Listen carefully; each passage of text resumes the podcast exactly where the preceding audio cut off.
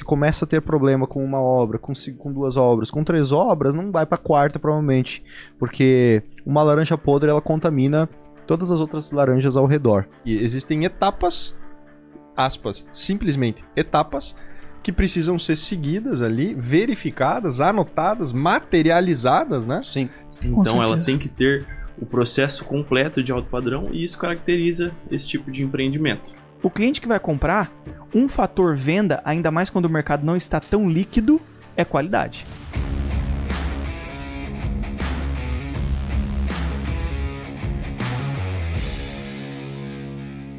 Seja muito bem-vindo ao podcast Construir para Vender, um podcast onde você aprende a construir seu patrimônio na etapa mais rentável do mercado imobiliário.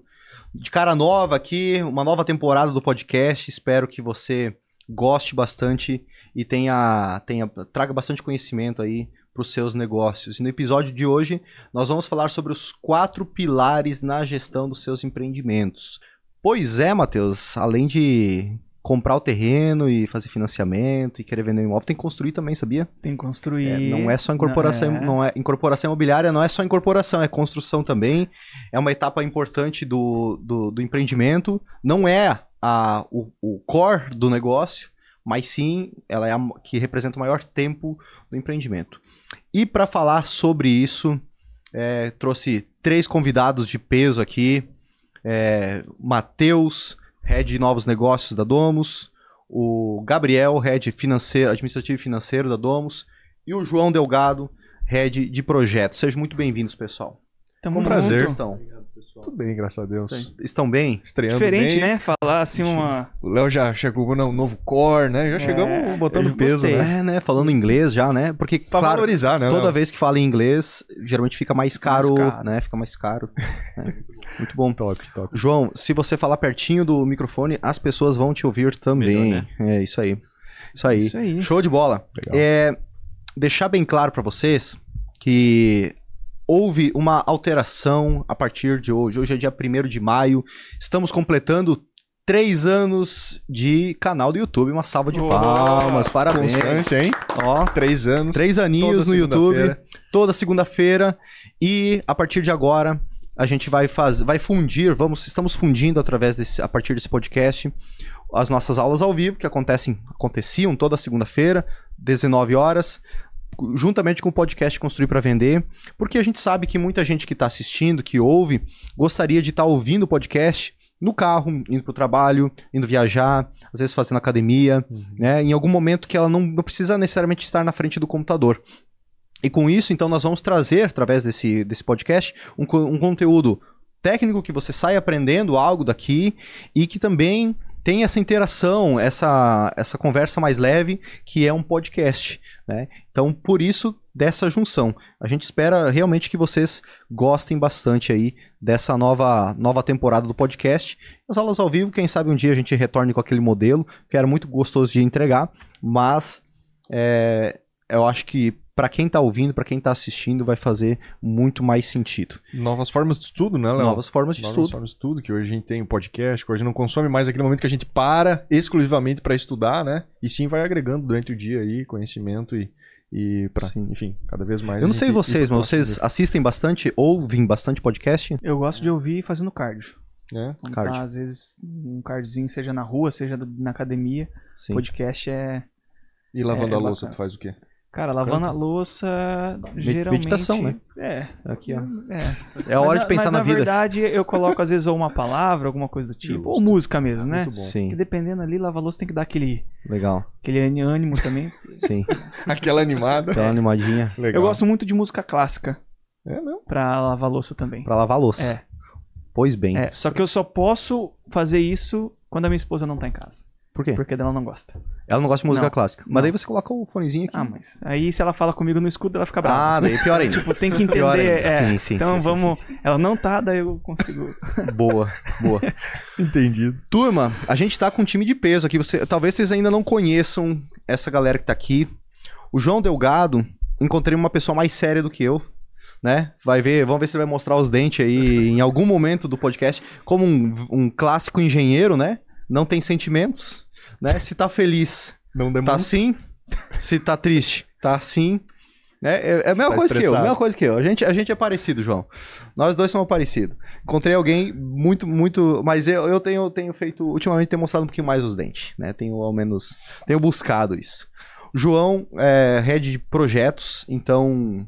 A partir da arquitetura, é o João que cuida dentro da Domus. Pessoa. Estou com três pessoas aqui de extrema confiança minha e que eu quero que vocês conheçam cada vez mais, porque cada um tem muito, muito, muito a agregar para o negócio de vocês, para a incorporação, cada um específico em sua área. Gabriel, braço direito na parte administrativa, parte financeira, junto com a Gi, né? A Gi é o caixa forte da empresa, mas o Gabriel me auxilia bastante na parte de processos, criação de rotinas dentro da empresa, que é um próximo nível do incorporador, né? Que vai fazer muito sentido, inclusive a gente vamos falar muito sobre isso pela frente. Matheus é incorporador já, já incorpora em outra cidade aqui de Santa Catarina, hoje faz parte do time da Domus e que também está à frente dos novos negócios eh, da incorporadora, para que a gente viabilize mais casas dentro desse próximo ano. Né?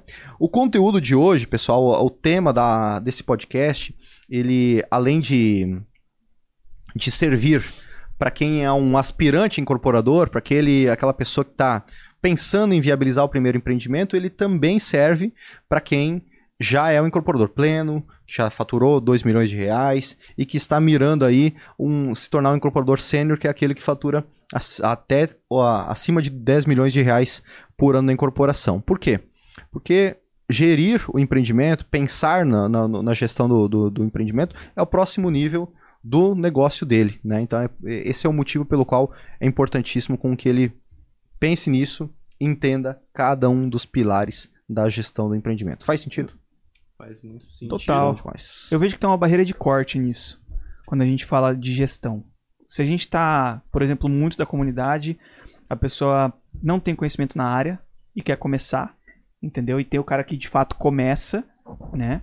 É, porque são perfis de pessoas diferentes. Tem aquele cara que, cara, não tem medo de arriscar, é, é um perfil já que é mais arrojado, principalmente nos investimentos, e toma risco mesmo, vai, constrói, faz acontecer tem é, é, os seus percalços durante a obra, mas de fato o negócio acontece. Esse podcast é para essa pessoa que, mesmo fazendo, ela vai. Que, que inclusive pode até ter já passado pelo ciclo, mas tem que aprimorar processo para o próximo. E também é um tema muito importante para quem não é esse perfil tomador de risco, é mais conservador, né? Justamente pelo medo, por não ser da área. Poxa, Sim. gestão, mas eu não faço ideia de, de nada, não sei o que que é viga, não sei o que que é chapisco, reboco, não sei, entendeu? É de, de uma área completa, pode ser. de- cara, a gente tem bastante gente do TI, por exemplo, na comunidade. E às vezes esse cara realmente não é, é mais conservador, nunca pisou em obra. E esse perfil, é, esse esse tema do assunto de hoje, pô, os quatro pilares, ele vai conseguir entender que mesmo não sendo da área, aplicando isso, contratando também as pessoas certas, Uhum. ele vai conseguir ajustar e executar, tirar o projeto do papel, a ideia da cabeça. Perfeito, porque acho que tu botou um ponto que é fundamental, que é aplicar isso. É exatamente por, durante a etapa de gestão do empreendimento, você ter processos a seguir, né? Então, a gente pode até colocar quase como um manual ali que você tem que seguir durante esse período, durante essa gestão, ou seja, essa gestão ela pode ser organizada e programada, né? Então, realmente, é implementar esse processo para Uhum. conseguir ter uma boa execução, uma boa gestão do, do empreendimento, né? Muito bom, muito bom. E antes de o Gabriel introduzir o primeiro pilar da gestão do empreendimento, hum, mais um ponto também.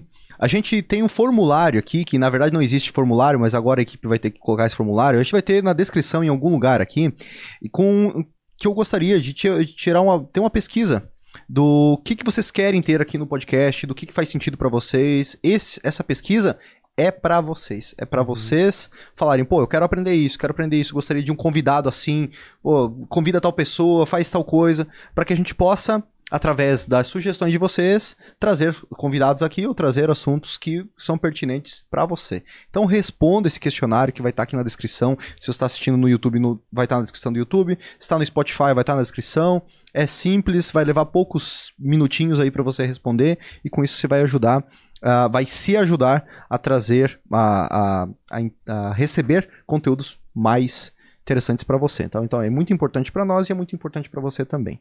E o segundo ponto, nós vamos continuar tendo os PDFs das aulas aqui. Vai ter senha, inclusive. Então no final vai ter um resuminho desse, desse podcast, tá? Que se você quiser revisar depois os pontos, porque afinal é um conteúdo denso aqui, você vai ter acesso e a gente libera a senha no final e vai estar também o link na descrição para você fazer download do resumo do podcast nos próximos dias ou assim quando for tiver no ar. Beleza? Show de bola. Simbora. Gabriel, Bora. qual o, o pilar inicial que vamos, vamos falar aqui sobre gestão do empreendimento? Vamos tratar sobre. é, falar de um, um ponto que é muito importante na, na- durante o processo de construção, gestão do empreendimento, que é a qualidade. Né? Um ponto que é tão difícil por ser uma etapa muito artesanal Total. De a gente conseguir mapear e deixar tangível, né? Pra Uhum. gente, para quem estiver aí gerindo esse, esse, esse empreendimento. Que é, durante acho que o podcast, agora nós vamos passar por alguns pontos que vão dar esse norte para a pessoa, né? Para o gestor, para o incorporador do empreendimento. E eu acho que o primeiro deles que a gente começa trabalhando pode ser o memorial descritivo, Uhum. né? Que é aquele o qual a gente vai passar, é, apresentar todas as etapas, é, os quais, os acabamentos, os quais vão ser utilizados no empreendimento. Boa, boa. E antes, de, antes de a gente entrar no memorial descritivo, acho que é importante a gente pensar o porquê que qualidade é um dos pilares. Eu né? vejo que quando a gente fala de qualidade, se a gente está lidando com um cliente final, por exemplo, digamos que uma construtora que vai construir uma casa para o cliente final, o cliente final ele quer qualidade. Uhum. Afinal, ele está investindo para o imóvel que ele vai morar há muitos anos, né? Sim. É, é- esse é o intuito. Ele quer qualidade no produto dele. Se a gente pega incorporadores que só pensa estritamente no dinheiro, no Uhum. recurso ali, no retorno financeiro, cara, ah, contrata qualquer empreiteira, sai construindo qualquer coisa, Uhum. porque é para venda mesmo. Sim. Muitos têm essa percepção. É? Com certeza. Muitos, ah, é para venda mesmo, não é para mim, tá. Cara, quer fazer rápido, quer para poder girar logo o, o recurso, o capital. Principalmente quem tá fazendo capital próprio. Uhum. Pode ser um grande erro. Porque o cliente que vai comprar, um fator venda, ainda mais quando o mercado não está tão líquido, é qualidade. Se o mercado não tá, não tá com aquela loucura de liquidez igual estava dois anos atrás, qualidade tem que ter.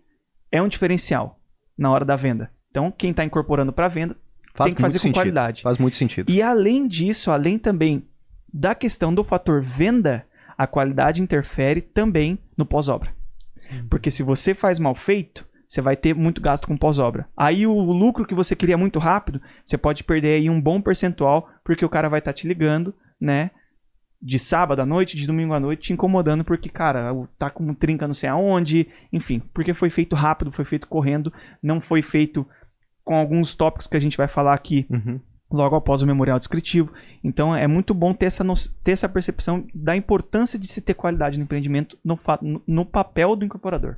Muito bom. Muito bom. É, Esse pilar, ele é. A gente trouxe ele como, como primeiro aqui. Geralmente é custo, né? Ou alguma coisa assim, ou é, é- ou qualquer outro. Mas qualidade é prioritário. Se a pessoa, ela, primeiro, ela tá olhando para a incorporação imobiliária como algo longevo. Não é algo que ela só vai fazer uma casa ou um empreendimento e vai, vai sair fora. Mas sim a pessoa que vai continuar que quer construir um negócio, quer ser perene no mercado imobiliário. Quer fazer isso por 5, por 10 ou por mais anos. É, e isso, qualidade, é o que vai manter ela no mercado. Né? Porque a concorrência cada vez está maior, cada vez tem pessoas elevando a régua. Tem espaço para tudo, tem espaço para novos empreendedores, definitivamente tem. Mas não vai ficar no mercado quem fizer de qualquer jeito. Né? Então, se começa a ter problema com uma obra, com, com duas obras, com três obras, não vai para quarta provavelmente, porque uma laranja podre ela contamina todas as outras laranjas ao redor. né? Então, a longevidade do negócio é importante. Matheus levantou mais um ponto interessante também sobre qualidade, que é a liquidez. Né? É, quando o mercado está na euforia, como aconteceu final, ah, início de 2020, antes mesmo da pandemia, já tava assim, a gente sentia que tava muito aquecido o mercado, loucura, sabe?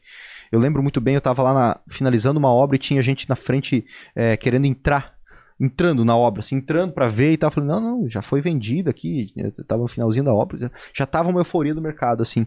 E depois acelerou com a, com a pandemia e veio os- até metade do 22, tava muito, muito aquecido, né? Depois da cachaçada veio, veio a ressaca, o que é natural e tá tudo bem. E também estava numa maré alta, né? Quando tá maré alta, todos os barquinhos sobem, né? Todo mundo vende, então aquela casa ruim vende, a casa que tá mal dividida, tem um acabamento inferior, vende, vende tudo. Vende tudo. Limpa o mercado, né?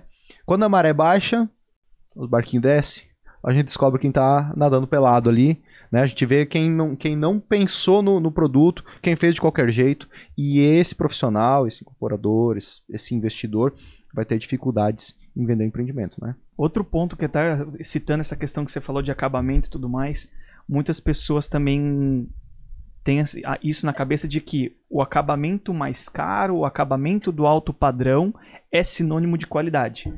Mas esquecem que o acabamento ele é a casca. Sim. Existe algo por baixo do acabamento, que é a infra da eletra, da eletro, a Uhum. infra da, do hidráulico, o traço do, do, do reboco, isso é muito importante. Sim. Então as pessoas esquecem disso Uhum. e isso depois dá patologia, dá manutenção e tudo mais.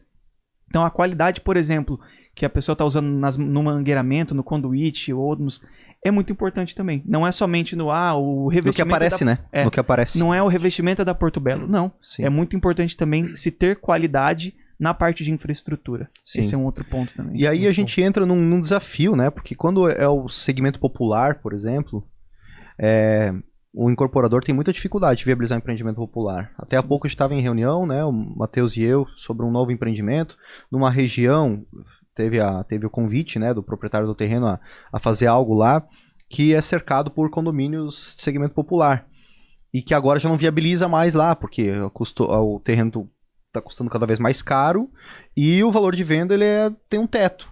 Então, aumentou o custo, o valor de venda continua o mesmo, onde que o incorporador vai conseguir viabilizar? Diminuindo o custo, tendo otimizar o custo. Tem que ir para a zona periférica, né? E aí, Começar. é, e se ele quiser, mesmo, mesmo assim, mesmo ele indo para uma outra região, ele também tem um- uma questão de ele ter que reduzir a qualidade do empreendimento Uhum. para não só melhorar a eficiência da gestão, mas às vezes é, comprar materiais de menor qualidade e tudo isso.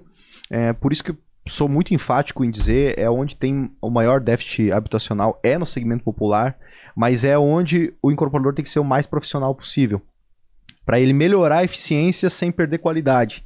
É muito difícil equilibrar as duas coisas. Na dúvida, não, não vá para o segmento popular, vá para o médio padrão. Quando você se tornar profissional, porque incorporação no segmento popular é para profissional, aí, aí pode, pode ir para esse segmento. Né? Ótimo. E para melhorar a qualidade do empreendimento, para otimizar, otimizar a gestão desse pilar, João, você tem alguma sugestão aí é, para que o nosso ouvinte ele tenha uma melhoria na qualidade do empreendimento dele? Como que ele pode gerir melhor esse tema? Bom, é, só completando aqui o que o Matheus disse, é, hoje a gente tem muito de acabamentos, a gente idealiza talvez alguns empreendedores, né? Idealizam como uma obra de alto padrão esse acabamento de alto padrão. Uhum. Mas a obra de alto padrão ela vai muito além disso. Total. né? Então ela tem que ter o processo completo de alto padrão e isso caracteriza esse tipo de empreendimento. Uhum. E para que isso aconteça, é fundamental que a gente tenha bons processos, tenha bons profissionais. né? Uhum.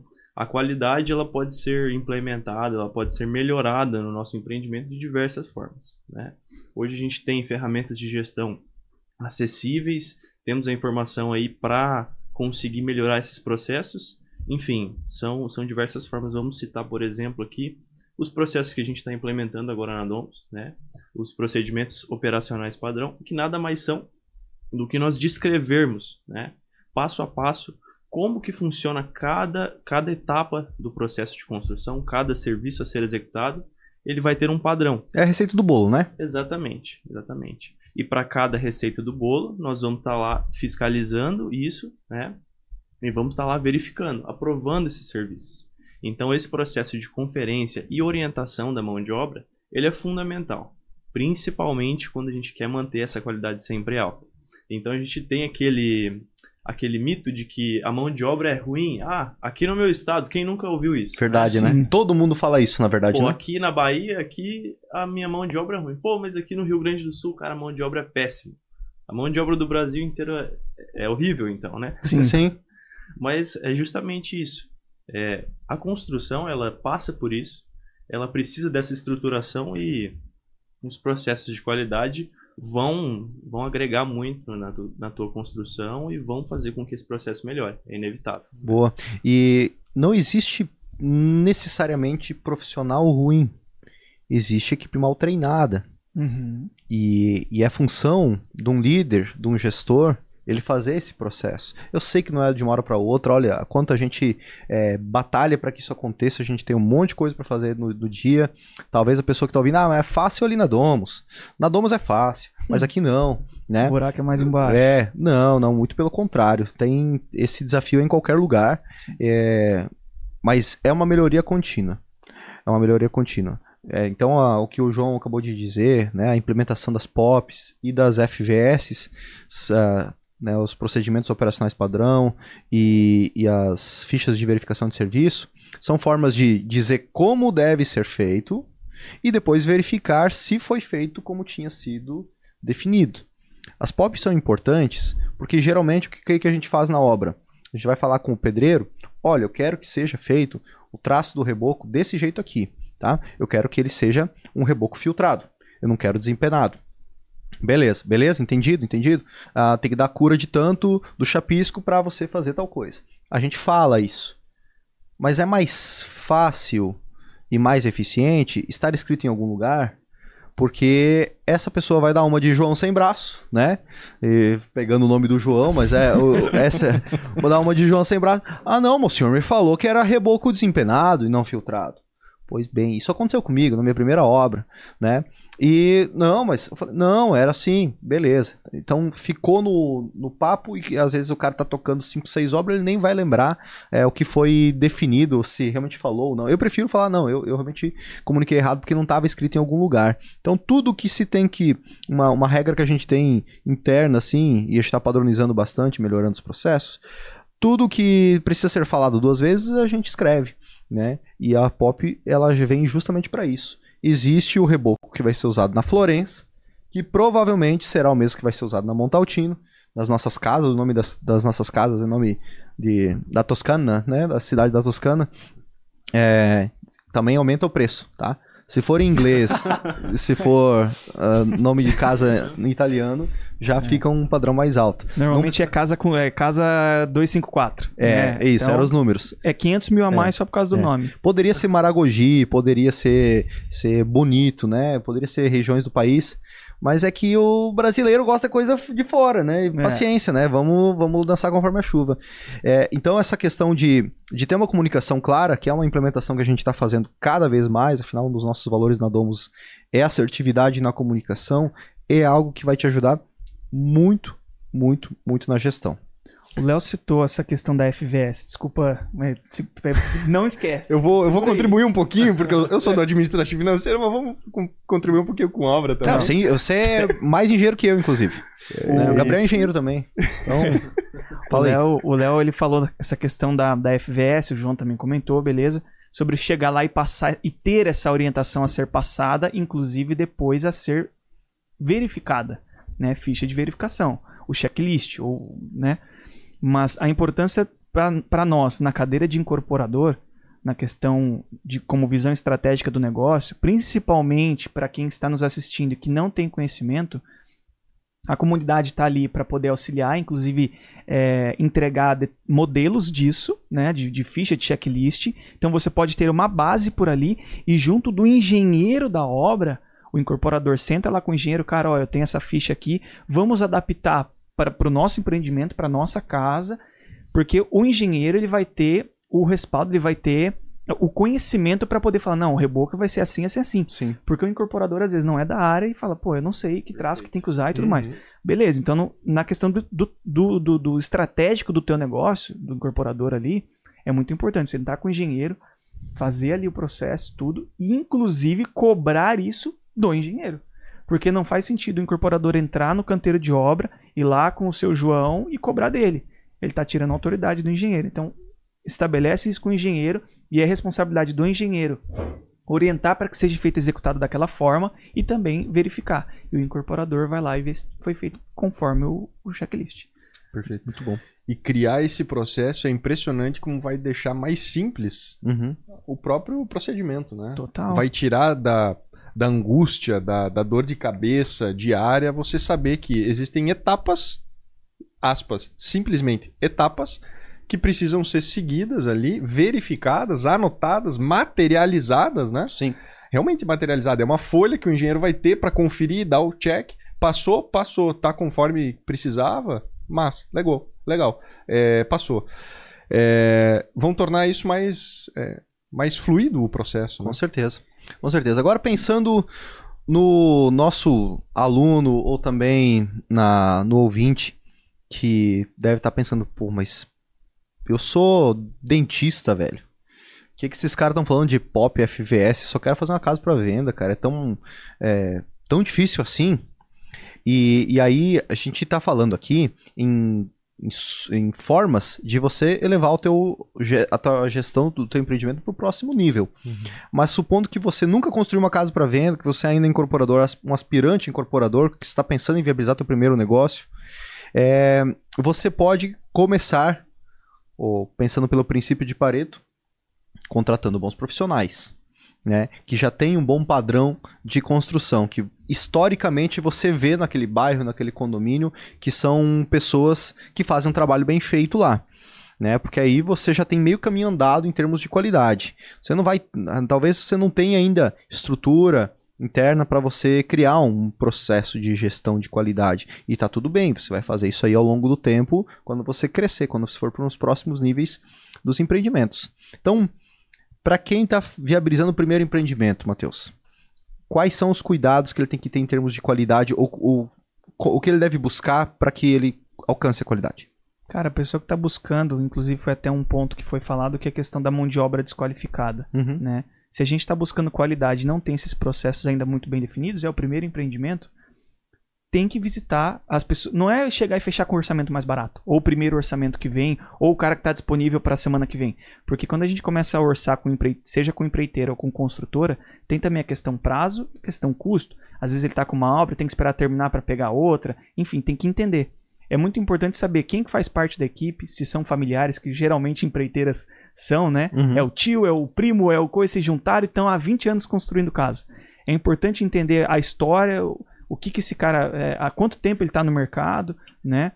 E é o melhor E- perfil, tá? É o melhor perfil. É o melhor perfil a de comunicação é, facilita, porque quando pega um empreiteiro, às vezes jovem, que está há 5, 6 anos no mercado, é um rapaz mais jovem e que terceiriza tudo, a rotatividade de mão de obra dentro do canteiro é gigantesca, inclusive a pontos de você chegar um dia na obra e, cara, não tem ninguém na obra. Aí você vai ligar pro cara, não, porque o fulano lá deu, a- falou que não veio porque caiu de moto, porque quebrou o...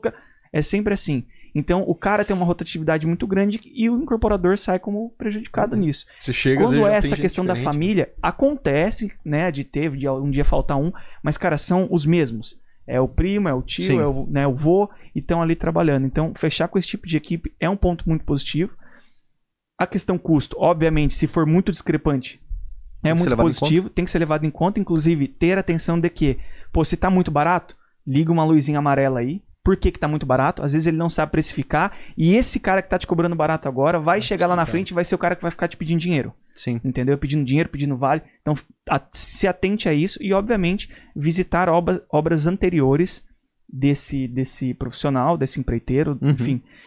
E uma coisa, inclusive, até eu fiz isso quando eu fui contratar um empreiteiro. é, eu perguntei quais obras ele tinha feito.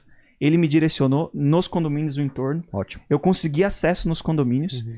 E sem avisar, de supetão mesmo, eu bati na porta lá do fulano. Ó, o fulano foi que construiu pra você? Foi. Qual que foi a tua experiência com ele? E dali eu peguei os feedbacks. Inclusive, pessoas foram muito solícitas e me deixaram até entrar na casa. Não, porque aqui, olha só, a escada ele caprichou, porque foi o primo dele que ele é... É até engraçado, né? Geralmente essas empreiteiras tem o cara que faz a parte cinza, Sim. mas ele fala, mas meu primo é ceramista, o meu tio é o gesseiro, e aí Sim. junta tudo numa coisa só. Então acontece isso. Aí ele fala, não, porque aqui foi aqui, mas ó, mas esse aqui é o cara da parte elétrica já não é tão bom. Então você pode fechar com ele isso aqui, mas a elétrica eu não recomendo. E é o que acontece geralmente. Dali você já vai pegando os parâmetros, as, as indicações, vai mais de uma casa, obviamente, Uhum. né? Se tiver alguma casa ainda pelo menos aí com um ano de entrega, muito importante para ver como é que tá de fissura e tudo mais. Ali você atesta a qualidade, você pega o feedback do cliente, você sabe se você vai optar ou não por, aquele, por aquela empreiteira ou construtora. Durante a época de construção também, acho que é muito interessante, caso a pessoa tenha a sorte né, do, do, do empreiteiro também estar executando outra, uh, outro empreendimento. Eu tive essa experiência um tempo atrás, estava dando uma olhada em umas casas aqui da região, e aí era um domingo, aí o cara tava só passando uma, uma massa borrachada, assim, um detalhe na fachada, eu entrei para trocar uma ideia, conhecer e tudo mais, e aí conhecendo os quartos, fui ver, fui ver a impermeabilização da, do banheiro da suíte, cara. Um negócio impecável. Você via esmero, cuidado no passar, o cara passando a trincha, você via ali, tava bem feita, não tinha falha, o, o, os cantinhos todos bem feitos. Sabe, já, já vem uma segurança, assim, Total. uma tranquilidade, assim, tu fala, pô, se o cara tem esse cuidado, assim, né? Uhum. Então já aí você já pega o número da placa, já consegue fazer contato. Então, é, enfim, tendo essa sorte, é, eu acho muito positivo conseguir visualizar os empreendimentos que o, que o empreiteiro executou, né? Está executando ou executou. Mão de obra. Quando a gente fala de mão de obra, a gente tem não dá de se atentar somente pelo preço. Definitivamente uhum. não dá. Uhum. Porque o barato geralmente sai caro na mão de obra. Uhum. Se a gente está falando ali de materiais, commodity, né? Tipo, pô, tem o piso tal, esse piso tal tem na caçol, tem na casa d'água, beleza. Bater preço, ok. Agora, para mão de obra tem que estar tá muito atento nisso. Uhum. Não vá somente pelo preço. Que é serviço, né? Totalmente. É difícil. Muito bom. Para fechar esse ponto aqui de qualidade, é, existe a curva de aprendizado.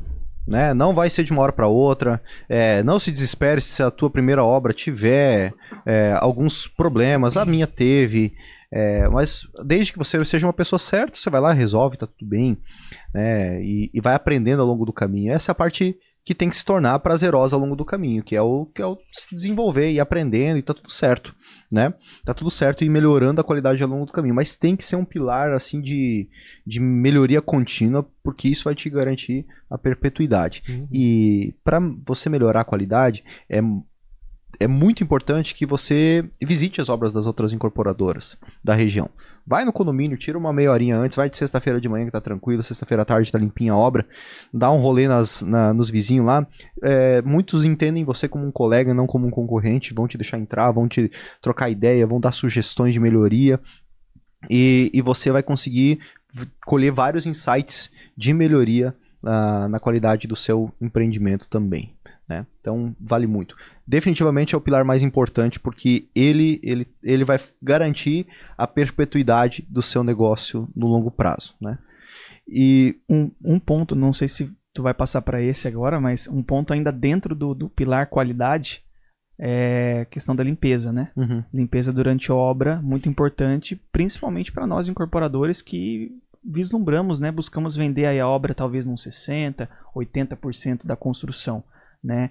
E às vezes você está ali na obra, pode ser num condomínio, no loteamento, e acontece de ter as visitas, né, durante Sim. a semana, aparecer alguém ali com a família, pá, ah, é para vender e tal, e chegar ali e já ver aquela obra toda bagunçada, uhum. é um ponto negativo, com né? certeza. Agora, se a pessoa, pô, a obra tá bonitinha, tá limpinha, a pessoa até tem vontade de entrar para saber quem que tá fazendo, tá para venda. Isso é muito importante, né? Se a, se a pessoa tem esse cuidado, seja o empreiteiro, o próprio empreiteiro também, em controlar isso, né? Desde a época, né? É. Da construção. Qual é a palavra bonita que você usou? Esmero. Esmero. Se a pessoa tem um esmero, entendeu? É que o esmero é um... Eu uso como um pouco além... Meu pai usa essa palavra. é, eu, eu, só lembro essa, essa palavra da daquele. Era uma casa muito engraçada, uhum, acho que tinha nesse aí. Eu só lembro é. do esmero ali. É. Mas o Gabriel é um cara culto, né? Culto. É o sobrinho rico. Então, olha só. Não vai ter um podcast que eles vão tirar pra isso, cara. É, vai dizer que não tem cara de herdeiro. O Gabriel, ele mora na Avenida Atlântica, é, entendeu? Ele acorda entre 7 e 7 e 15 da manhã, passa um cafezinho, abre o jornal, entendeu? Sim. E é isso, De sabe? roupão é, também? Começa a ver classificados isso. de roupão, aquela pantufinha do Hotel Hilton. É aquilo ali. O, Gab... é, o Gabriel tem a cara cara de quem vai ter um Corolla, né? Não tem, não tem. Olha só. Melhor cara, carro, eu, cara. Velho, o carro mais vendido não, no mundo, cara. Não estressa. Que, que o, é o modelo a 400 o, mil o, carro que o Gabriel tem, cara, no, o Vini sabe, 99% dos modelos é manual. O dele é automático. Quando eu falei pro Vini, ele nem acreditou, cara. É, não caiam nessa. Não caiam nessa, que isso é uma bajulação que acontece que pensa comigo. Sobrinho rico, meu Deus do céu. Qual que é o próximo pilar, Matheus? Prazo. Prazo. Prazo. Prazo é muito importante. Por quê? Cara, por que, que prazo é importante? Porque se você ficar atrasando obra, obviamente você está perdendo dinheiro, Sim. né? E também, principalmente se você, digamos que está buscando vender mais rápido, se você quer financiar a venda do teu imóvel, você tem que terminar o teu imóvel, você tem que averbar para estar passivo de financiamento. Então, prazo tem, requer alguns pontos aí que a Sim. gente vai estar debatendo agora. Muito bom. É, o prazo é importante também, porque quando a gente está falando de imóveis unifamiliares, e claro, na verdade o prazo ele vale para qualquer coisa em qualquer indústria, mas especificamente falando da incorporação imobiliária de imóveis unifamiliares, que a gente trabalha com ciclos curtos, 12 meses, às vezes 18 meses, às vezes 24, dependendo do tamanho do empreendimento, é, e a gente está constru... tá, o objetivo do incorporador nesse caso é a construção do patrimônio dele, que é o reinvestimento dos lucros, do investimento inicial, mas os lucros para que exponencialize o patrimônio. Tipo, o cara investiu no começo uma grana, entrou lucro, daí ele reinveste tanto a grana inicial quanto o lucro e ele vai exponencializando o patrimônio. Quanto mais rápido ele ter esse lucro, mais rápido ele vai ir para o próximo empreendimento e exponencializar o seu patrimônio. Se ele tomar mais tempo, comer bola ali e o empreendimento demorar mais, naturalmente ele vai demorar mais para ter esse fluxo de receita e também de, de lucro ao longo do tempo. né? Então, o prazo é extremamente importante. Você considera, João, o prazo mais importante que qualidade ou menos? Enfim, é, eu acredito que nessa questão da incorporação, ele é tão importante quanto a qualidade. Você saiu bem, você saiu bem. Você saiu bem. Escorregou, Escapou. escorregou a sabonete aqui. Uh! É, Profissional, não né? Profissional, Profissional, profissional, profissional. ele é tão importante quanto, né? Tem diversos pontos que a gente deve observar, mas no geral seria isso. E tem diversas formas de você conseguir atingir os dois, né? Uhum. Você hoje tem processos, tem os profissionais certos pro incorporador que já tem uma condição, né? Que, que já está um pouco um degrau, um, um, de- uma- um degrau na escada mais evoluído, né? Enfim, é, ele tem essa, essa capacidade de ter a qualidade e o prazo Uhum. do seu lado. né? Sim, perfeito. Legal. E ferramentas, João? É, quais ferramentas que você utiliza ou que recomenda que o incorporador utilize para gerenciar o prazo do empreendimento? Olha, a primeira ferramenta que eu recomendo para o incorporador que de repente está começando seria a boa gestão com a mão de obra, né?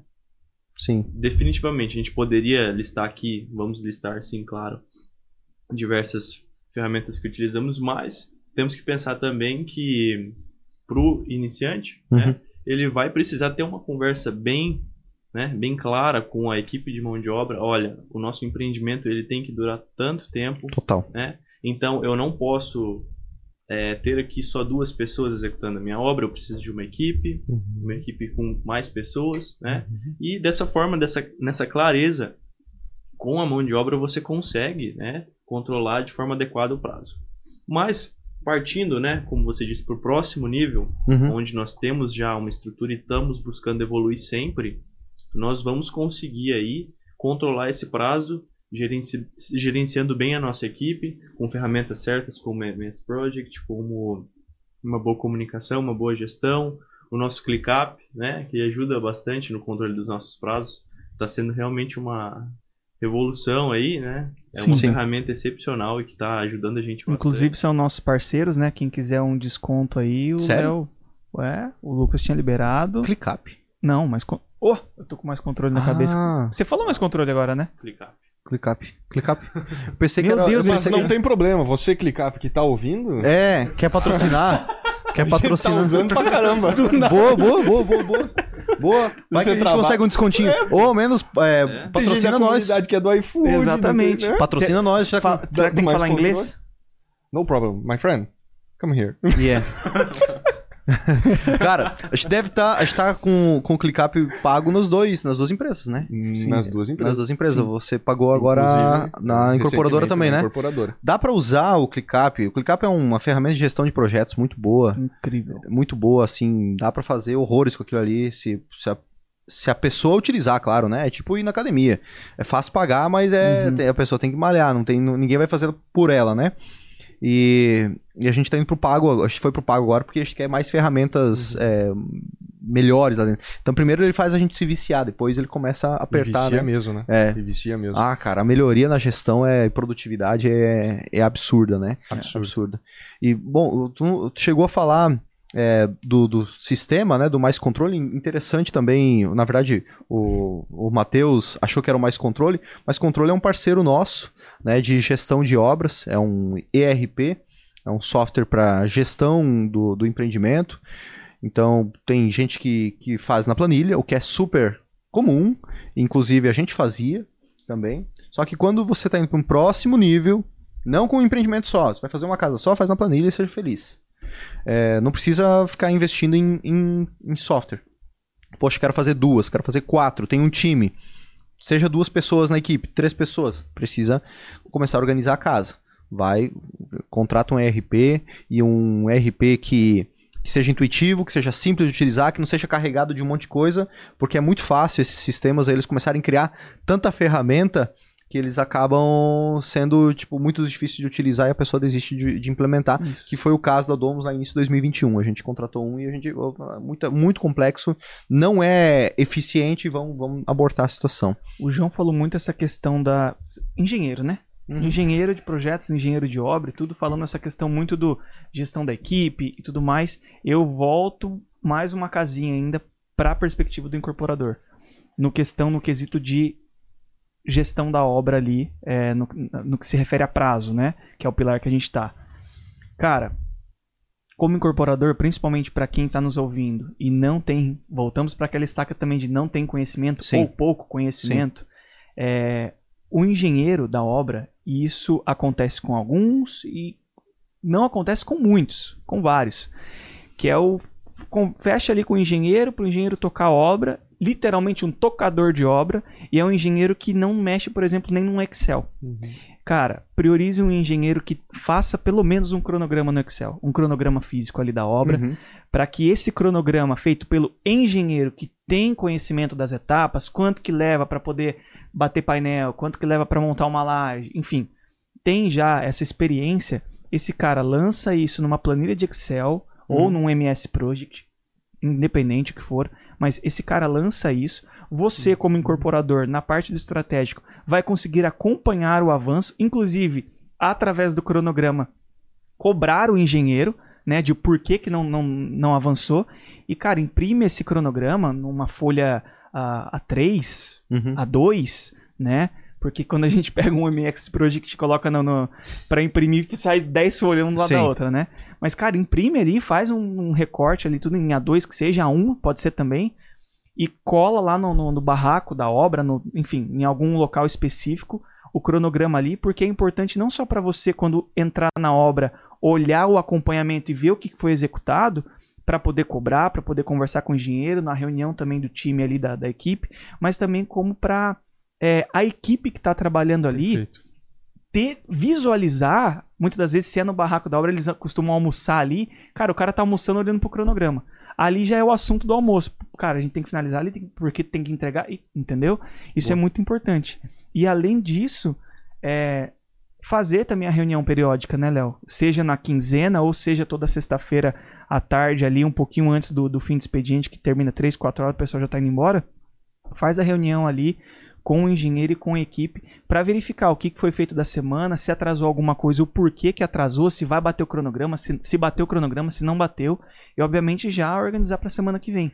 Né? Até porque o engenheiro dentro desse cronograma vai ser com base nisso que ele vai fazer quantitativo e vai antecipar a questão da, do- do- do- das compras, né? Ele tem que antecipar o que, que vai precisar para a semana que vem, o que, que vai precisar para a próxima quinzena, para não ter que comprar em cima da hora, pagar mais caro, demorar para entregar. Então, cara, tem que ter essa. O, o incorporador em si tem que estar com essa visão estratégica muito clara.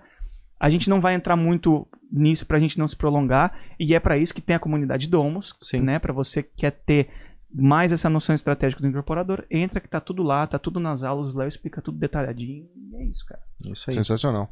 Acho que o Matheus trouxe muita clareza nos passos que precisam ser feitos durante essa etapa ali, né? Coisa simples, né? Simples quando você contrata um engenheiro e tem um cronograma é, impresso lá em obra. Perfeito esse ponto de ser. É, é muito assertivo você trazer essa clareza para todos para deixar todo mundo alinhado. Tem, muito, uh, tem muita mão de obra que não vai entender, né? Ou interpretar o cronograma mas ele vive aquela atmosfera, né? Que tá todo mundo de fato vendo que o negócio está evoluindo ou onde está atrasado. Isso é, é, realmente uma coisa visual, né? Realmente Sim. um ponto visual ali que deixa todo mundo bem, é, bem assertivo, bem alinhado. A gente comprou um isso. quadro branco. Na verdade, o, Ma o Maurício, né, tinha comprado um quadro branco para as obras. E eu tinha pensado assim, um quadro do tamanho dessa dessa TV. dessa TV, né? Deve ser uma TV 55 essa aqui, né?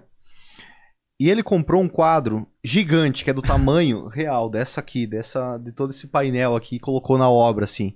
Da, acho nem, nem tá utilizando ele, né? Comprou meio grande, assim. meio. Me, um pouco grande. Não tinha o que fazer. uma com, abertura. É. Dava pra desenhar a casa em, em um para um ali, né? Gigante, cara.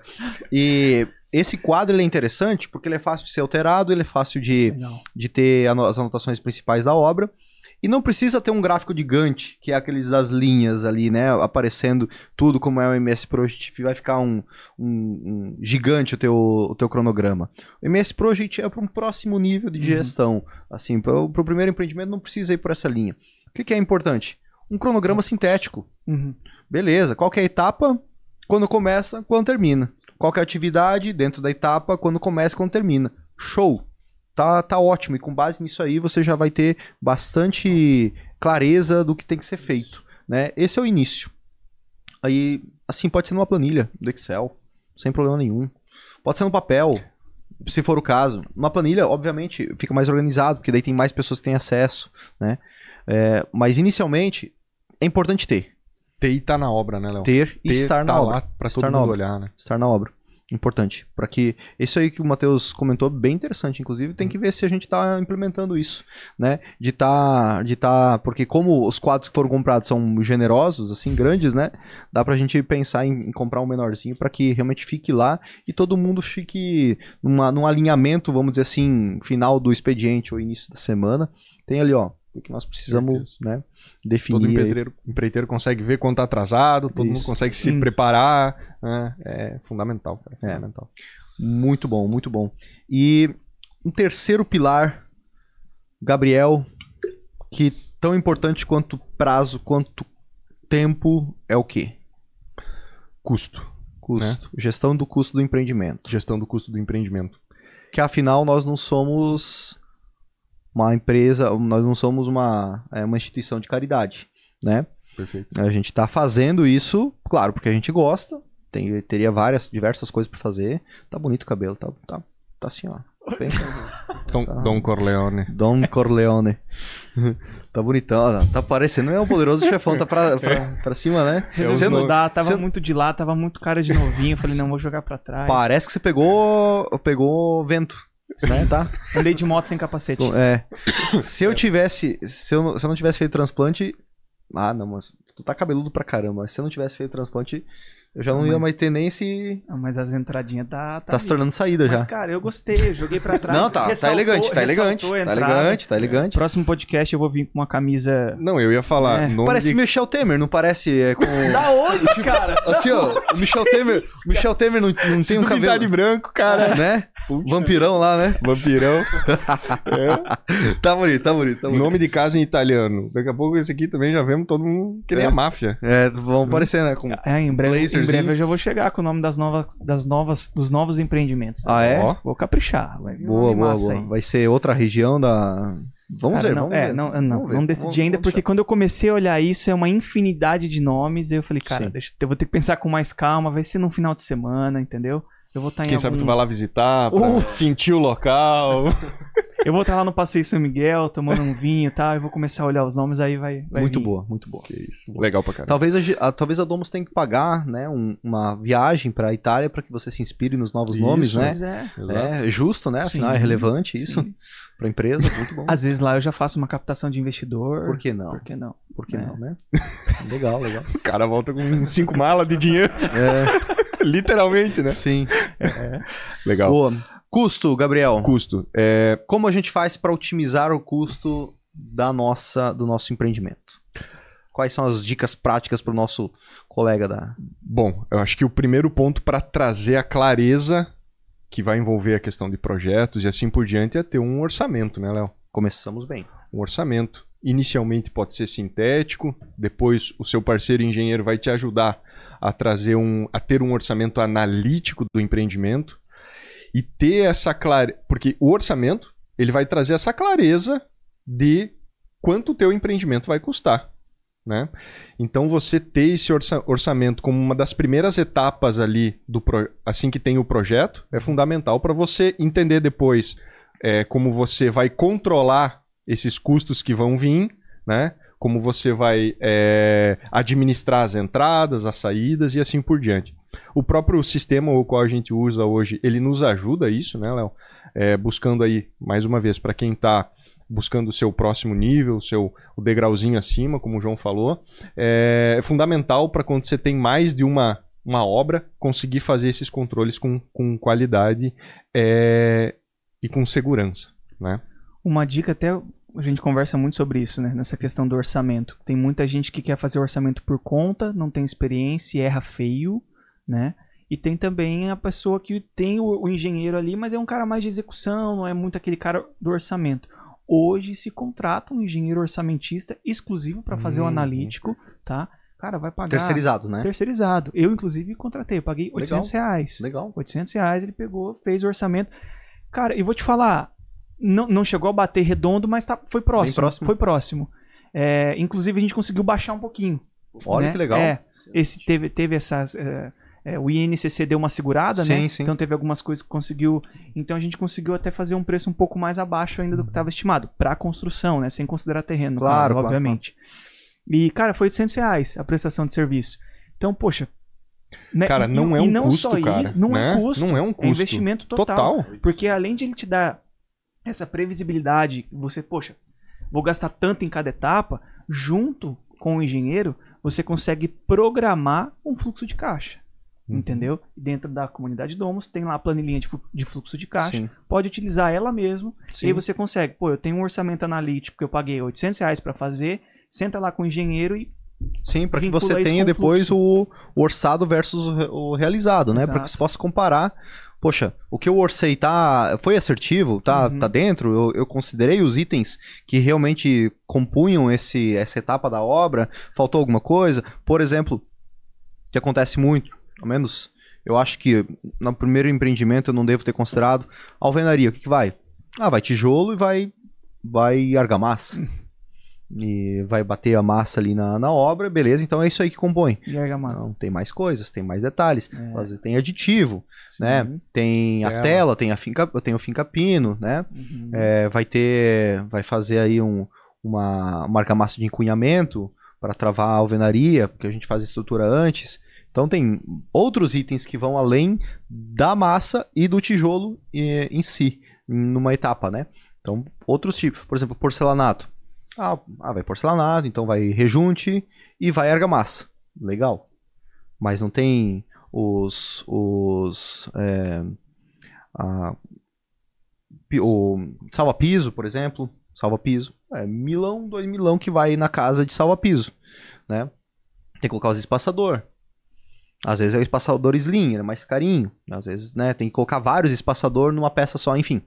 É, são itens que, se a gente, você incorporador, aspirante, quer ingressar nesse mercado, é, você não precisa de ter esse conhecimento. Para isso você contrata. Você tem que focar no que realmente é importante na incorporação. O restante você delega, você traz é, prestador de serviço, que fazem um orçamento e assim por diante. E que com isso você consegue ter assertividade, como aconteceu com a casa do Matheus, o empreendimento dele e do pai dele. E conseguiram, inclusive, reduzir o custo total do empreendimento. Pô, sensacional, né, cara? É, e, e um ponto importante que, que para você reduzir, além de você ter um orçamento analítico, é importante você fazer três orçamentos de cada item.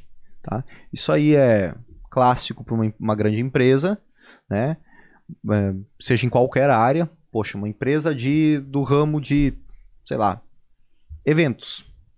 É, ela, dentro do setor lá de compras dela, como é uma grande empresa, para que, não se- que se torne assertiva a compra, eles tendem a fazer três orçamentos. Né? Para que busque melhor preço. Talvez. Talvez o, me- o melhor, o menor valor. Mas não necessariamente o menor valor. Mas que tenha referências. Porque a gente pega umas coisas discrepantes aqui dentro da, da empresa, né? Ó, ontem. ah, como que foi aquele flip lá? Qual- não, não foi o flip, Flap. foi, a, o, foi, a, o- foi o flap, Flap. foi mais automação. automação, né? Foi de quanto pra quanto que a gente conseguiu? Foi de 36 para 22 mil reais. 36 para 22 mil. Quanto que é isso? Foi aqui. 36 para 22 não é 14, pessoal. Não é 14. Porque os 14 mil enganam. Sim. Isso é qual percentual? 40%. praticamente 40% de desconto. 40% de diferença. Supondo que a gente consiga tudo isso, óbvio que a gente não consegue em toda a obra, é 40% de desconto na obra inteira, mas que seja 5%. Hoje as nossas obras custam 2 milhões de reais, uma obra, uma casa, Uhum. né, da Florença, por exemplo, vai custar em torno de 2 milhões de reais. Quanto que é 5% de 2 milhões? Você que é engenheiro. 10% de 200 mil. Cinco 20%, 5%, 100 mil. Aí, ó, fez uma regrinha de 3 caprichada, né? Ainda bem que ele foi rápido nisso, É. né? Tu viu só? Ele ainda Não ensinou a adianta. regra, entendeu? Ele- É que ele... Ma- E esse era o Não, objetivo. esse era o objetivo. Isso! Quem é do Speed vai pegar essa É. referência aí. É. Speed 28. Ah, Olha a diferença, 40% de desconto, cara. É muita coisa de, um, de, um, de uma só. E que seja 5% só na obra inteira. Que você consiga otimizar, porque você consegue otimizar. Consegue. 10% em cada item. Consegue. perfeito. Consegue otimizar. Consegue otimizar na mão de obra. E não é apertar a mão de obra ponto de, de acontecer o que a gente falou antes, da pessoa pedir arrego no meio da obra, pô, não tô dando conta aqui, porque eu tive que aceitar porque eu precisava de grana e agora a conta não tá fechando. Não. Tenha margem de negociação de todos os itens. Do ar-condicionado, de tudo. Uhum. Tem margem de negociação. Ah, o porcelanato na loja é 100 reais, não tem jeito. Beleza. E e você chegou a procurar o distribuidor do porcelanato? Uhum. Uhum. Ou direto, de fábrica? Cara, aconteceu isso comigo do vinílico. Acho que Vinílico? eu até te passei uma vez. Tu o- me passou, me é, passou o contato, verdade. É, esse do vinílicos, para quem tá comprando vinílico aí, cara, você vai ver preço, é 100 reais, Uhum. 129,90, 149,90. Vai numa loja, É, vai não, numa loja loja top, de departamento. voa, né? voa. Tem vinílico aí de mais de 200 metros. Sim. E aí a gente, ach- achamos caríssimo, porque o vinílico, afinal de contas, estava saindo mais caro do que o porcelanato, Caramba. no nosso caso. E a gente, vamos procurar, vamos procurar, e conversa aqui, conversa ali. Por isso a importância de buscar é, contatos, indicações e também fazer mais de um orçamento, no caso três. É, e aí a gente nessa busca e busca e busca e busca, achamos um, um distribuidor, né, que distribui para uma grande construtora aqui de Balneário Camboriú. E, cara, pasmem, a gente fechou um vinílico top, top mesmo. O Gabriel viu lá o material, Uhum. top, instalado, bonitinho. R$ 49,90 metros. 49,90. Olha aí. Chora. É, no material, que nem tu falou ali, né, Léo? No material é onde a gente tem que brigar pelo Tem preço, que né?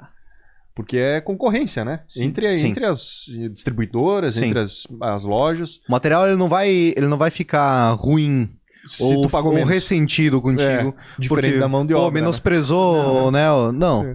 A mão de obra sim. Né? Exatamente. Mão de obra Cara, sim. as lojas, elas têm essa estratégia de que assim, ó, elas já sabem que o cliente pede desconto, principalmente quando é no boleto, enfim, algumas formas de pagamento. Eles já sabem, e por saber que o cliente pede o desconto, eles já jogam a tabela pra cima, Uhum. entendeu? Já vai dar 10, 15, 20% a mais, já sabendo desse possível cliente. Que daí quando o cara pega e começa a chorar, não, não, eu dou desconto. Porque assim, ele dá o desconto sem titubear, sem pestanejar, porque já tá embutido na margem dele, Uhum. o desconto, e acaba que o que, que acontece? Ele ganha o cliente. Porque o cliente foi comprar, ele, pô, me deu 10%, nem, nem chorou, deu 10%, É. pô, 10% de desconto. Cara, É. Batata. falou, né? Sempre tem margem, né? Sempre tem. margem. Sempre tem. Sempre tem. Então, três orçamentos e buscar não fazer um leilão a ponto de a ponto de teu parceiro, teu fornecedor se sentir também, pô, o cara tá de sacanagem comigo, Uhum. fica batendo pra cima e pra baixo. Mas é deixar muito claro pra ele, eu tô, pô, eu preciso enxugar meu custo aqui, eu tô buscando o melhor negócio que seja bom pra você e seja bom pra mim também, né? E aí ele vai entender isso aí pra poder otimizar custos, né? E te deixa, é, assim, a par, né? Do Uhum. preço real, né? Do, do mercado. Sim. né? Sim. do preço real. Porque um, tu vê, um tava talvez extrapolando, o outro traz muito embaixo, o terceiro entra pra talvez você entender qual que tá discrepante ali, né? O cara Sim. que tá abusando ou o cara que, putz, esse aí não soube orçar. né? Então acho que os três é, cara, é no mínimo mesmo. Muito Cara, bom. e mais um ponto, acho que eu tô falando isso em todos os, em cada pilar eu, eu puxo isso pro, pra visão do incorporador, né? Uhum. Nessa questão custo, nessa questão compras, né? A importância de um incorporador, principalmente para quem vai fazer o primeiro, ser uma atividade do incorporador.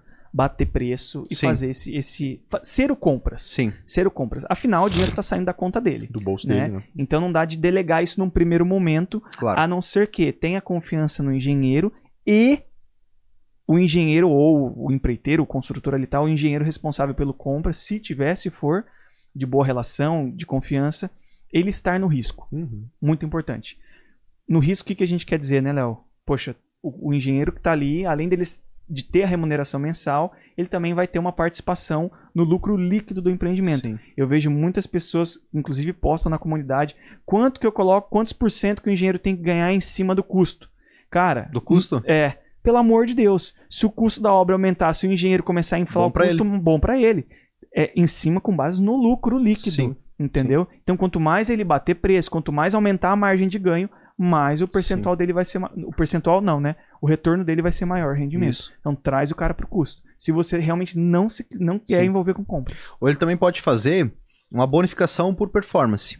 Né, por performance do empreendimento, por performance no semestre, se for alguém no time ou se for um terceirizado, dá para fazer uma bonificação. Então, poxa, tem itens, indicadores de análise do porquê aquele profissional que está junto contigo merece receber aquele valor. E com base nisso é feito também a bonificação, mas tem que ser baseado, claro, na otimização e ter clareza, né, de que a pessoa está buscando o melhor preço é, tem, que, tem que ter esse senso, seja do incorporador, ou seja, de quem estiver à frente da compra de um material, o senso de. Como que é a palavra bonita?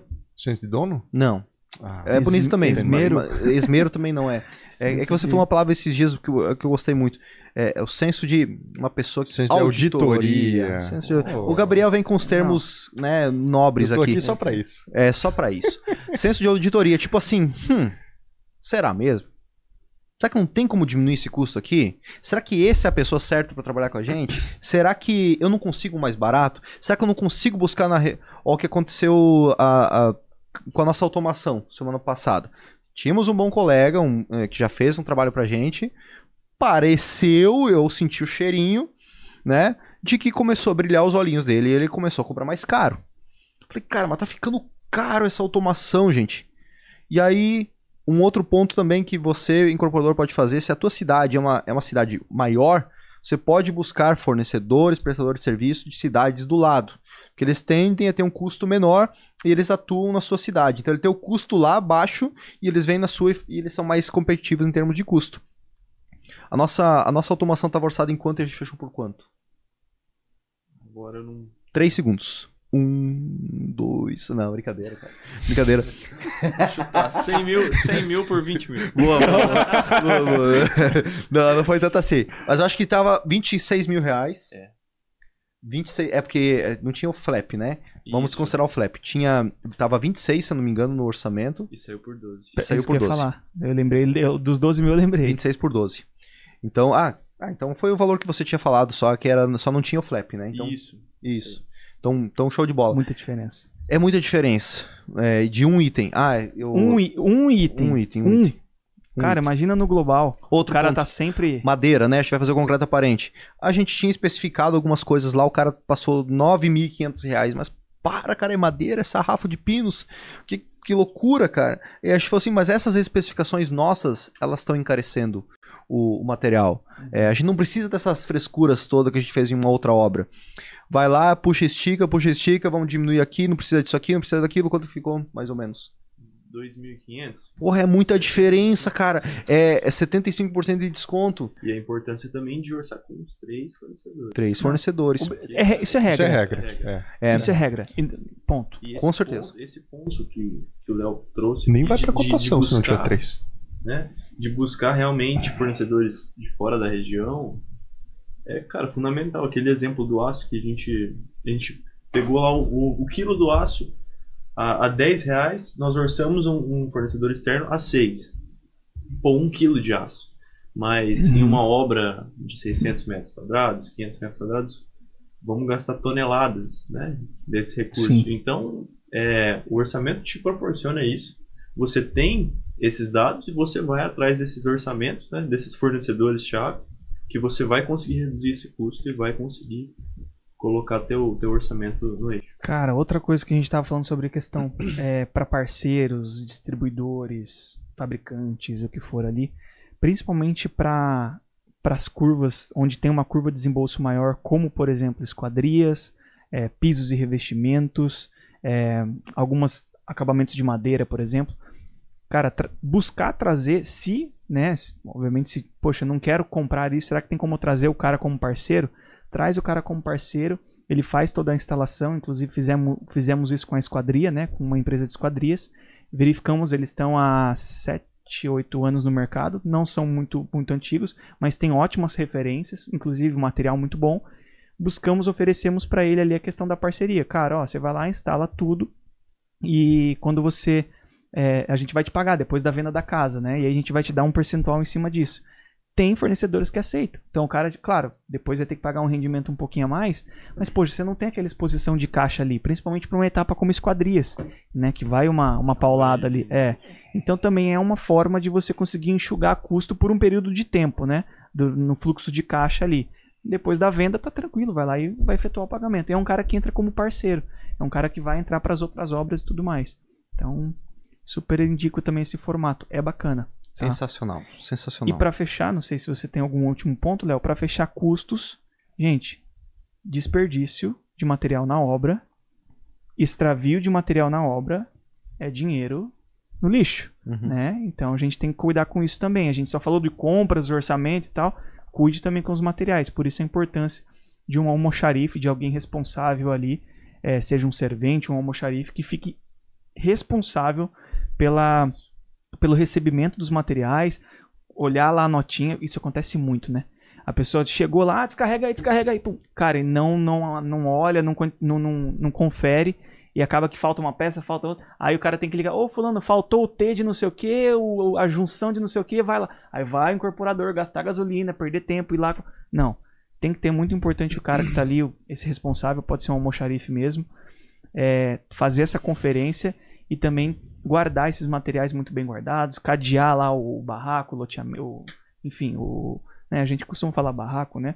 O, o almoxarifado, guardar tudo certinho para que não haja, enfim, perca, destravio, tudo, porque é custo indo embora e você vai ter que recomprar o material e assim Total. por diante. Né? Pequenas coisas, né? Nas pequenas É coisas. no detalhe, né, Dão- cara? dão- é importante. Tem custo mesmo e boa, fazem diferença. Último pilar, ter, quarto e último, mas não menos importante, pilar da segurança. É tão importante quanto você otimizar custos, otimizar o prazo, melhorar cada vez mais a qualidade, é ter uma obra segura, né? Ter uma obra que, que a gente tenha a, a gente não tenha grandes grandes problemas em termos de que a gente possa cuidar das pessoas que estão ali trabalhando, né? E, e quais pontos que são importantes que vocês acham que a gente precisa olhar assim para segurança para ter tranquilidade na obra, para que todo mundo possa trabalhar seguro, João? A primeira, a primeira e mais importante, na minha opinião, é a segurança da equipe. Né? Tem que ter, é inevitável.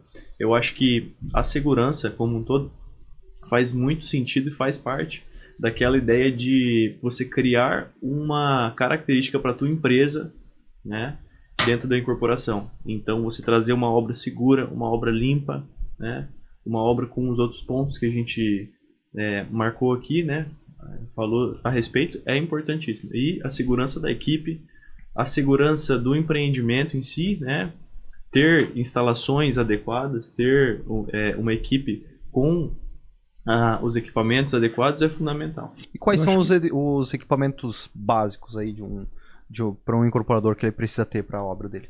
Para a, equipe, equipe, no caso. a equipe precisa sempre estar com capacete primordial, Uhum. óculos, a botina, né? E uma, um, um, assim, uma roupa, né? Com uma calça, enfim. Não pode estar bermuda não e chinelo, pode né? estar de bermuda e chinelo. Uhum. Só o incorporador ali, se vai Nem o incorporador, cara. ali na, pra fora do canteiro. Do canteiro, sim. Nem incorporador não pode. Definitivamente não pode. Né? ah, não existe liderança sem, sem ter exemplo, né? Perfeito. Então, por mais que não. Eu sei que não vai cair nenhuma. hum, nada em cima, às vezes a gente está concretando a, a fundação, mas já cria-se o hábito de utilizar capacete desde esse momento. Isso é uma guerra, né? Vamos Sim. combinar. uma- isso, uma isso, isso é uma guerra. guerra. É uma guerra. Num... Tu acha, cara? Acho, O- Léo. Na prática, na prática mesmo, na época, enfim, desde a época que eu trabalhava também na construtora, é, minha experiência, né, que eu tive, cara. Então e eles e sabem não- a hora que eu vou chegar na obra, e só não, pode. E não era só eu Porque- como, como engenheiro, não era só eu. Os demais também, que tinham as, as obras dele, a gente também visitava, a gente discutia sobre isso. E, cara, era um. Olha, e tanto é que a gente teve que colocar em cláusula de contrato e Sim, tudo mais. tem que colocar. Tem que colocar. A cláusula, ó, não utilizou o EPI e tal, e foi registrado isso, tinha uma multa lá em cima. O empreiteiro vinha na sexta-feira, depois recebeu o, o pagamento. Cara, dava discussão, que não sei o quê. Que...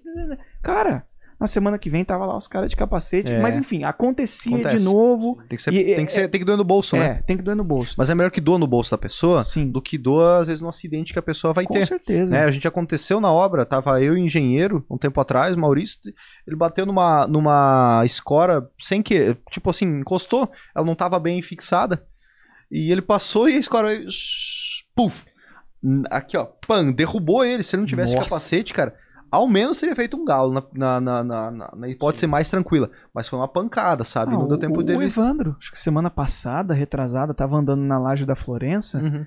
É, ele foi pisar lá, enfim, uma, uma, uma tavela, né? Eu chamo tavela, né? O tijolinho da, da, Sim. da laje.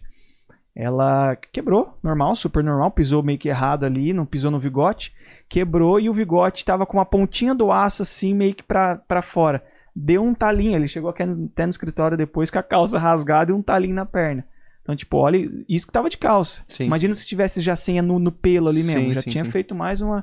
Então é muito importante, cara. Com certeza. Botina, calça, É, capacete. E essas, esses itens, eles são obrigação do incorporador. Aí, Sim. aí entra na incorporação, o, o, o incorporador liderar pelo exemplo, né? Que ele tem que estar de calça, tem que estar com um calçado fechado, não pode estar de chinelo na obra e estar com capacete. capacete. Entra de capacete. Porque, se- porque o pessoal fala assim, tá, mas por que, que eu vou usar se o, se o dono da obra não tá usando? Sim. Né? O tem exemplo tá- arrasta, né? Arrasta total, e tem que estar usando. E a gente não tem histórico, eu ao menos não lembro de ter tido problemas com isso aí, sabe? No início de obra, assim, empreiteira nova, o cara vai lá, o radião comendo solto, e tá tudo certo, e é quando ele. Opa, tem que usar capacete. Aí a partir dali ele começa, Hum. começa a se organizar para Eu isso. acho muito legal criar essa realmente essa cultura desde o primeiro. Ah, mas minha obra é de médio padrão. Não Não interessa. interessa. Se É cabe- segurança, é velho. segurança. Então, se cabe ali, um, coloca o barraquinho, vai ali numa loja de material, compra ali 10, 12 capacetes, o que for, deixa penduradinho ali. Inclusive, o capacete não é somente para a equipe, vai receber um cliente na obra. Você entra de capacete, deixa um capacete limpinho, sempre reservado para o cliente, de preferência para um casal, ou uns quatro capacetes limpinho, que quando for o cliente visitar, o cliente entra, ele já percebe esse o esmero, a segurança com a obra, isso faz diferença. E não só isso, também como, cara, dignidade no ambiente de trabalho também.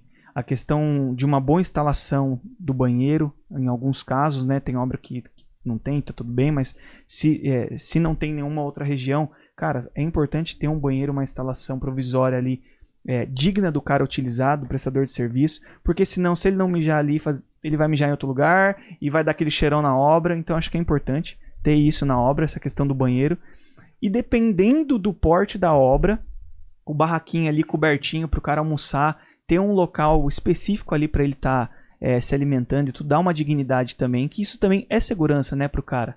Pra, enfim, pra. Não questão de dele se lesionar com alguma coisa, mas é, é saúde, né? Uhum. O cara não tá tá exposto ao sol. né? É, não tá exposto ao sol toda hora, enfim, ter uma água limpa ali que tá. é, é, a infraestrutura para ele trabalhar, acho que isso é muito importante também. Entra na segurança. E esses pontos ali, principalmente o capacete que a gente tava trabalhando, que é um- o primeiro e primordial, né? É, cara, é baratíssimo, né? É. Se você pegar um de altíssima qualidade, é 30 reais. Você consegue por bem menos que Consegue, sim. consegue. isso. Vai Então, gastar 200 reais aí. para 10 capacetes, não- Enfim, mais. você mantém a equipe segura com, com 200, 300 reais. aí, Caramba, a né? obra- É uma coisa que pode, pode gerar ah, um, um- um custo financeiro e um problema gigantesco se a pessoa não tomar um cuidado que às vezes custa 200 reais, né? Tipo, não, não faz sentido correr esse risco. É igual né? seguro de carro, né? Né? É igual você paga pra não usar. Mas, tipo, é, sei lá, dependendo do carro, 100, 200 reais. de- frente ao valor do carro, se bater, você ter que trocar o teu e ainda do, do- de quem bateu, se você tiver errado, você joga Sim. na balança. Então, vale a pena. Fora o abuso que pode existir, né? Com Do certeza. prestador ali, às vezes Uhum. querer né? dar uma. Sim. É isso aí. Você não entrega isso. Sensacional, pessoal. Olha, fechamos esse primeiro podcast com chave de ouro da, da, da, da segunda temporada do Domus Podcast. Domus Podcast, Podcast. não, do Construir para Vender Podcast. Estou misturando aqui porque a gente já teve o presencial há um tempo atrás e era o Domus Podcast, mas a gente manteve esse aqui porque ele já tá, já tá lá no Spotify, tá no YouTube, tá comendo solto. Espero que vocês tenham gostado. Tem resumo desse, desse podcast. Qual que vai ser a senha do podcast? Qual- Uma senha criativa. Esmero. Esmero. Esmero, né? Esmero, Esmero. esmero, definitivamente. senha do podcast vai estar o link também na descrição do resumo, vai estar no, no Spotify. É, se você gostou desse podcast, desse hum, episódio aqui, compartilhe com. Se você vai construir para vender com o seu cônjuge, com o seu marido, com a sua esposa. Se você vai trazer um sócio para incorporação imobiliária, chama o teu sócio para começar a acompanhar aqui o conteúdo, que eu tenho certeza que ele vai abrir a visão sobre esse mercado e vai aprender bastante eh, com estratégias para ele começar com poucos recursos, sem experiência, eh, conciliando com outras atividades e construir o patrimônio de vocês na etapa mais rentável do mercado imobiliário. Muito obrigado, time. Eu quero- Espero que vocês tenham gostado. Nós gostamos, vocês gostaram de casa aí? Hum. Quem, quem, quem, curte- assistiu? Deixa um curtir e um gostei. Deixa um like, dá uma sugestão, dá um feedback, com- é, comenta aqui, porque a gente quer saber o que, como nós podemos melhorar. Fala no Instagram também que a gente é, vai receber o feedback de vocês com muito carinho aí, Uhum. pode ter certeza. Fechou, turma? Valeu, Grande abraço. Obrigado. Tchau. Tchau. Valeu, tchau, tchau.